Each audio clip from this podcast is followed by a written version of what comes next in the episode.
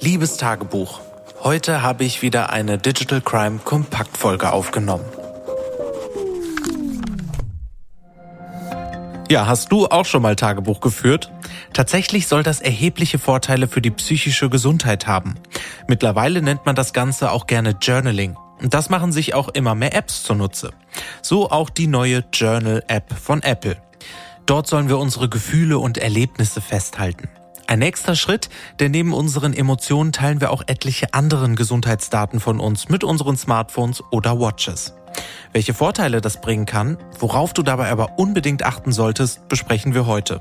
Und damit herzlich willkommen zu einer neuen Folge Digital Crime Kompakt. In der vergangenen Folge haben wir im ersten Teil einer Doppelfolge Vastamo beleuchtet, ein finnischer Psychotherapieanbieter, der gehackt und erpresst wurde. Noch viel schlimmer, der Hacker hat in der Folge alle 32.000 Patientinnen mit ihren Therapiemitschriften erpresst. Seid gespannt auf unseren zweiten Teil. Aber was zeigt uns dieser Hack? Klar, sicherlich, dass Gesundheitsdaten ganz besonders geschützt werden müssen, aber er verdeutlicht auch, wie verletzlich wir sind, wenn eben diese Daten in falsche Hände geraten.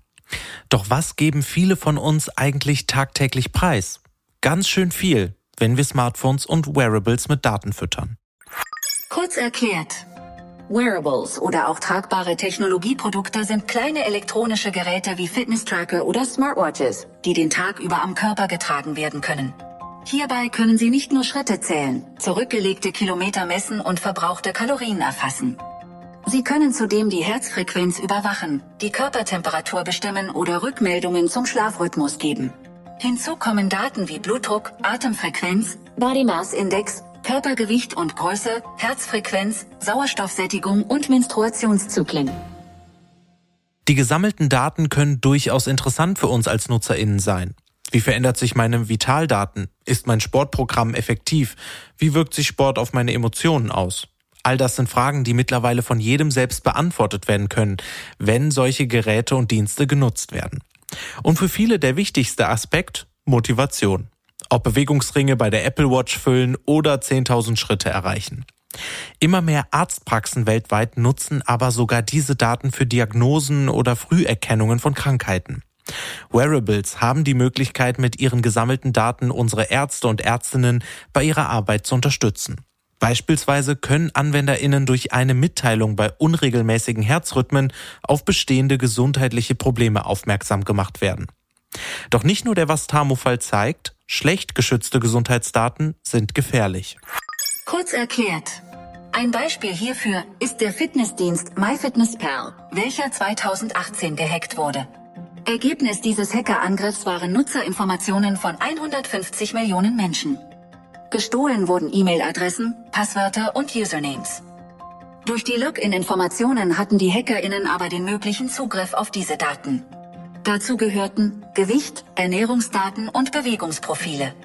Welche davon genutzt und entwendet wurden, ist unklar. Wie können wir also durchaus nützliche Features nutzen, ohne in ständiger Sorge davor sein zu müssen, dass unsere intimsten Daten in die falschen Hände geraten? Hier einige Tipps. Lies die Datenschutzrichtlinien von Fitness-Apps. Meist sind die Gesundheitsdaten von Google und Apple gut gesichert, Anders sieht es aus, wenn du diese Daten an Apps von Drittanbietern, wie zum Beispiel MyFitnessPal, freigibst. Achte hier ganz besonders auf die Richtlinien und verschaffe dir einen Eindruck darüber, wie ernst das Unternehmen deine Privatsphäre nimmt. Deaktiviere die Standortverfolgung. Wenn die App nicht deine Joggingroute aufzeichnen soll, warum muss sie dann wissen, wo du dich befindest? Hinterfrage kritisch, wann welche Daten relevant sind und passe deine Datenschutzeinstellungen dementsprechend an. Führe immer die neuesten Updates durch. Updates schließen immer wieder Sicherheitslücken, auch für deine Gesundheitsdaten. Aktiviere also am besten die automatischen Updates, damit diese nachts durchgeführt werden, wenn deine Geräte am Ladekabel sind. Richte womöglich eine Zwei-Faktor-Authentifizierung ein. Viele Anwendungen, die intime Daten speichern, bieten eine Zwei-Faktor-Authentifizierung an. So musst du dein Login entweder durch Systeme wie Face ID und Fingerabdruck oder einen SMS-Code bestätigen. Welche Fitness- und Gesundheits-Apps nutzt du am liebsten und gibt es Daten, die du nur ungern darin teilst? Schreib uns doch eine E-Mail an podcast.telekom.de.